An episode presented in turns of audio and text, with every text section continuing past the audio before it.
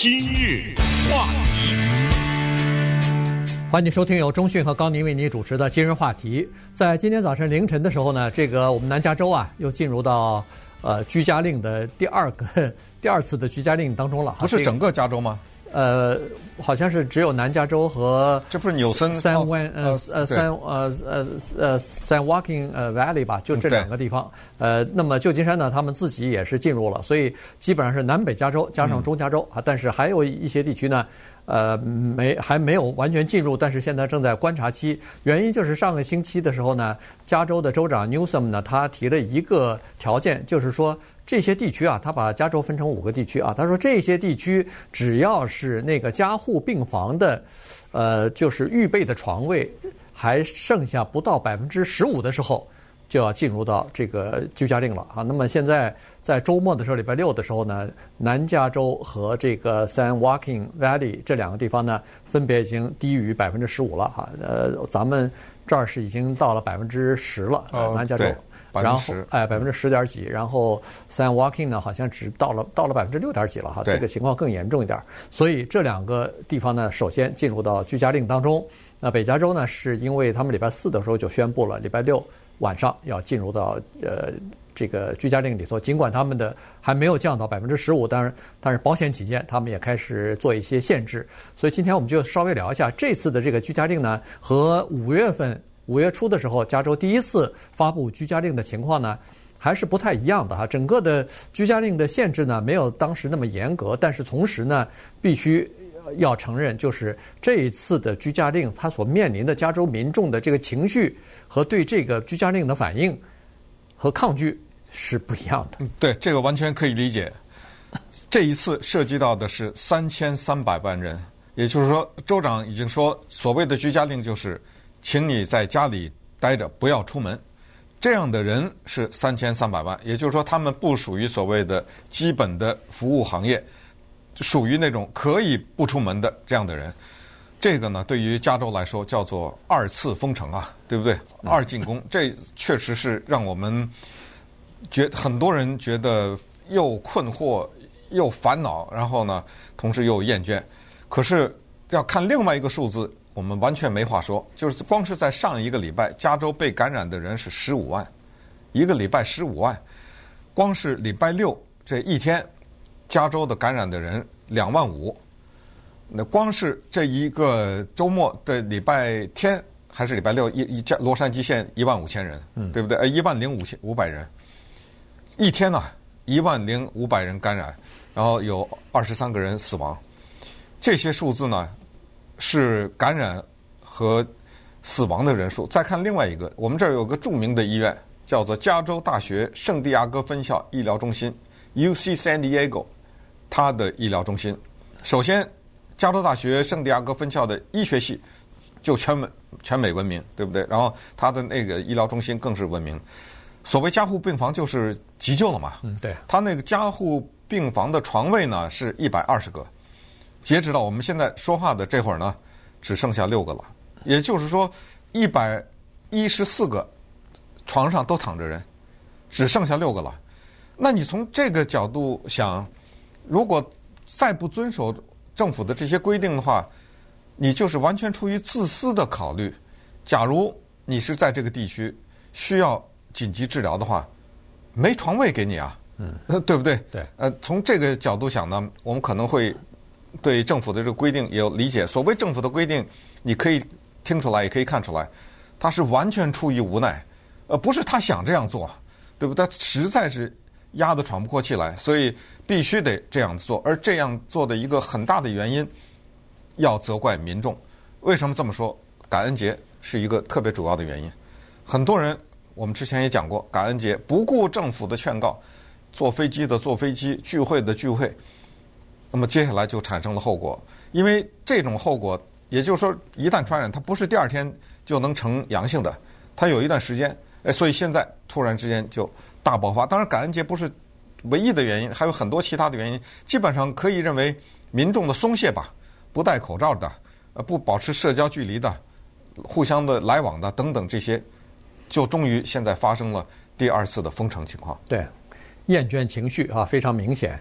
呃，再加上呢，更严重的是这样子的情况，就是说人们更担忧的是，呃，现在医学专家包括那个 Fauci 呃博士也是这么说，说现在还没到最严重的时候呢，因为这个感恩节期间的那一波浪潮，就是不管是外出旅行，我们说的旅行主要是坐飞机的啊，然后参加这个各种各样的聚会的这些的人士的真正的爆发还没完全到呢。如果再到的话，可能是这个礼拜到下个礼拜哈，未来的这一到两个星期是这个爆发最高潮的这个时间，所以这就是为什么呃，加州政府说是哎，这两个星期特别重要，我们先把它。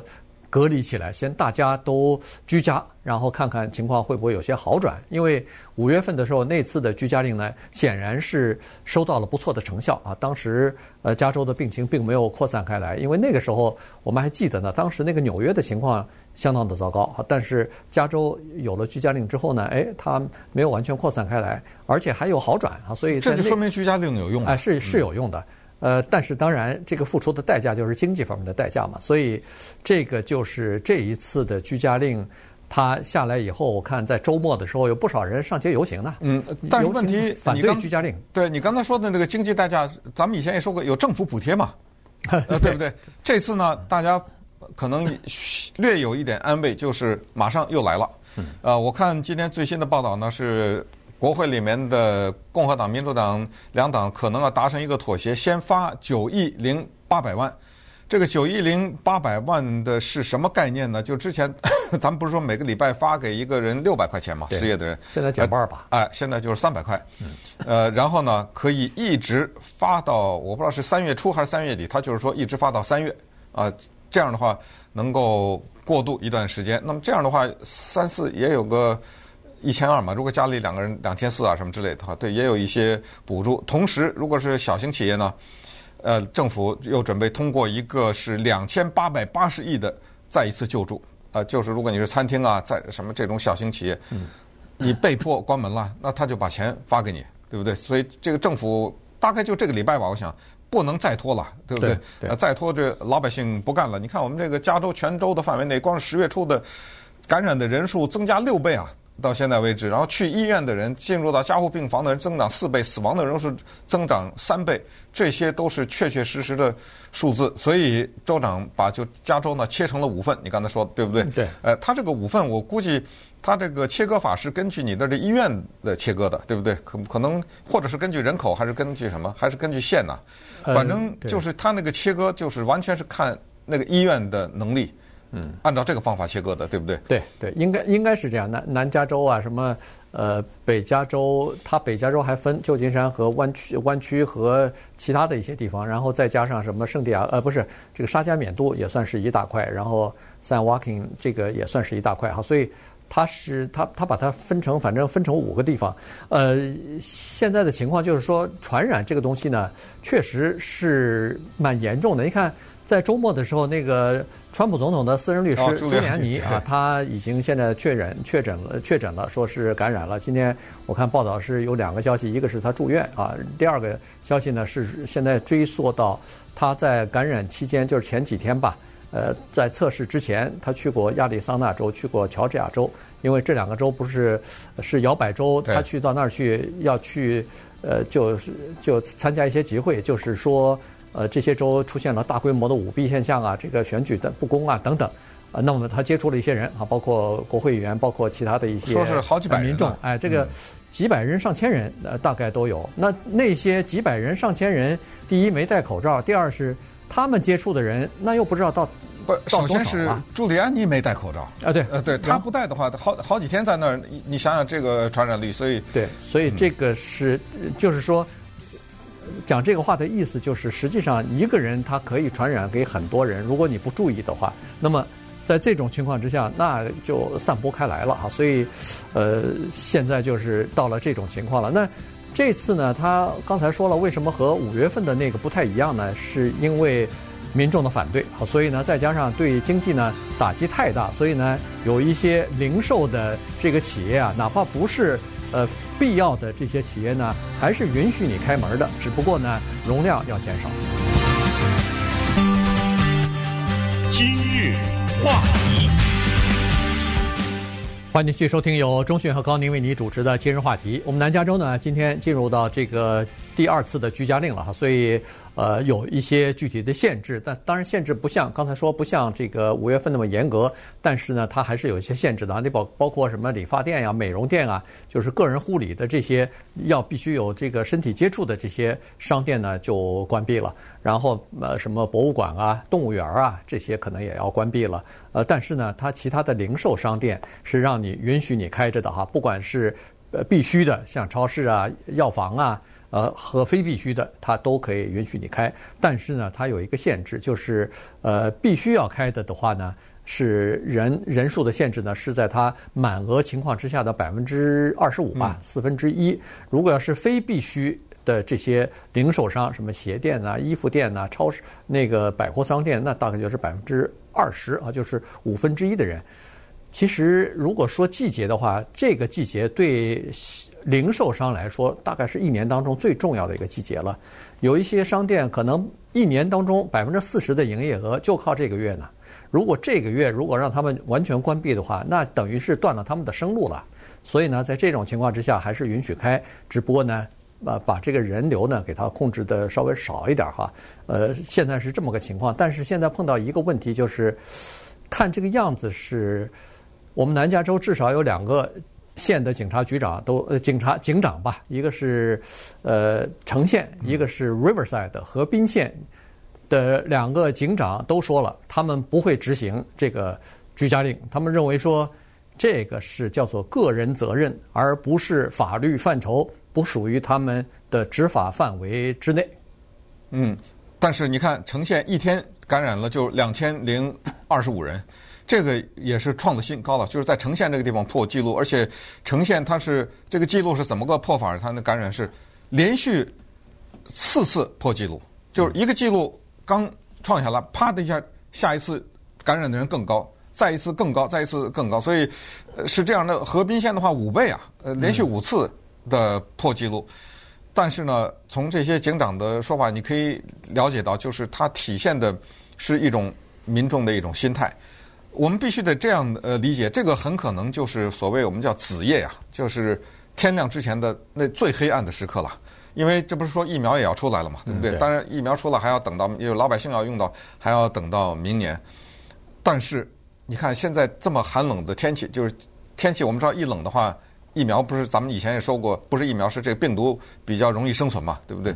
它配合着这种冷的天气，再配合你刚才说的，你刚才说的叫个人责任，就是警长说的个人责任，这个就非常的重要。我给大家举举一个例子，说中国，你不管它集权也好还是怎么样，你能想象在中国疫情很严重的时候，连习近平戴着口罩走来走去的时候，突然有一帮人上街游行说，游行说我们就不戴口罩，你能 你能想象吗？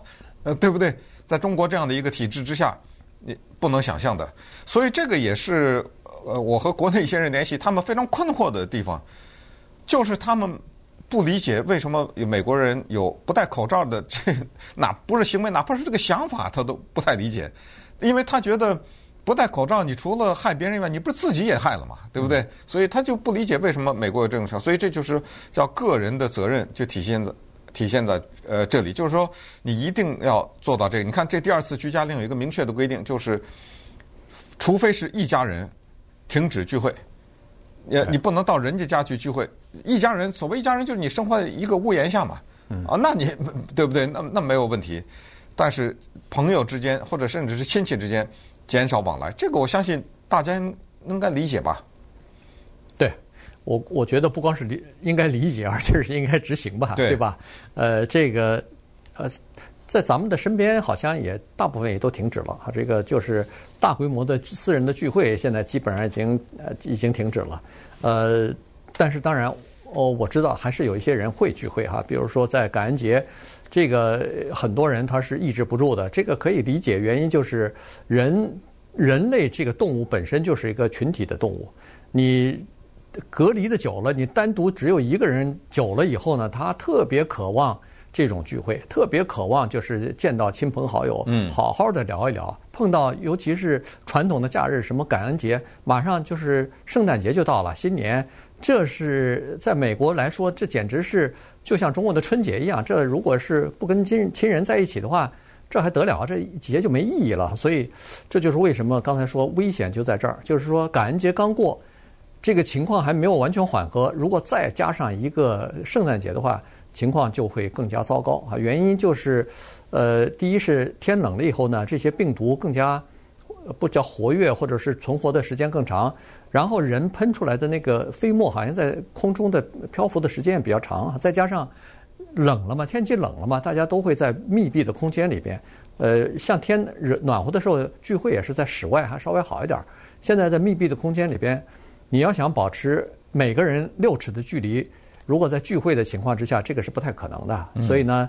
这就是，就是说，卫生专家比较担心的就是这个东西。对，那接下来看看教育的方面呢？今天我们知道纽约小学开学了，这种开学不是在家上课，是到学校去上课去了。嗯。那洛杉矶不同的学区有不同的做法，但是孩子们还是要上学，所以这个也是令。呃，家长担心的事，同时也是一些人提出对于美国的这个做法质疑的问题，就是他们是这么说的：他们说，你看看中国和欧洲这两大块地方，他们对疫情的控制，他们的做法跟美国是反过来，就是他们还保持着学校的开放，但是却关闭生活中其他的各项的运作也好，或者各种企业哈、各种机构，他是关闭这个。他们说，现在美国是反过来，从疫情控制，它是关学校，开其他的。对对吧？呃，这样的话呢，反而你看这个结果就是，美国的疫情到现在依然是全世界最严重的呀。对，你再怎么说中国啊，你说这中国这这个什么中国病毒也好，武汉肺炎也好，随便你怎么说，或者说这个东西从哪来的？是这个东西，我们让历史对不对？让时间去这，我们现在没有没有办法涉及这个问题。但是有一点你必须得承认，就是本来中国应该是全世界最严重的地方啊。对，怎么现在变成了美国了呢？这是第一句话，第二句话就是，如果美国也像当时中国那么狠呢？比如说，我们都知道什么人人手机装一个什么软体，对不对？嗯。呃，跟着你，呃，什么你去过哪儿？我不是建议美国这样做，我只是说，我们必须得做这种比较，就是我们必须得深刻的来反省一下，为什么美国会有变成全世界疫情最严重的地方？这个事实必须得深刻的去分析，或者是一定要。找到某些答案。你看，加光是一个加州，一百三十五万人感染，一个州哎，对，对不对？这美国多少几呃几千万了吧？嗯，你看，在中国也好，在香港也好，说哎呀不得了了，现在这个很大的疫情又开始回来了。再一看，二十几个人，三十几个人感染，那个时候在在国内，在香港，在这些地方就已经如临大敌一般的来进行对付和控制。在美国好像觉得那见那是毛毛雨，因为任何一个地方、一个州、一个城市，一天就是什么上万人，全美国二三十万，一天就感染了。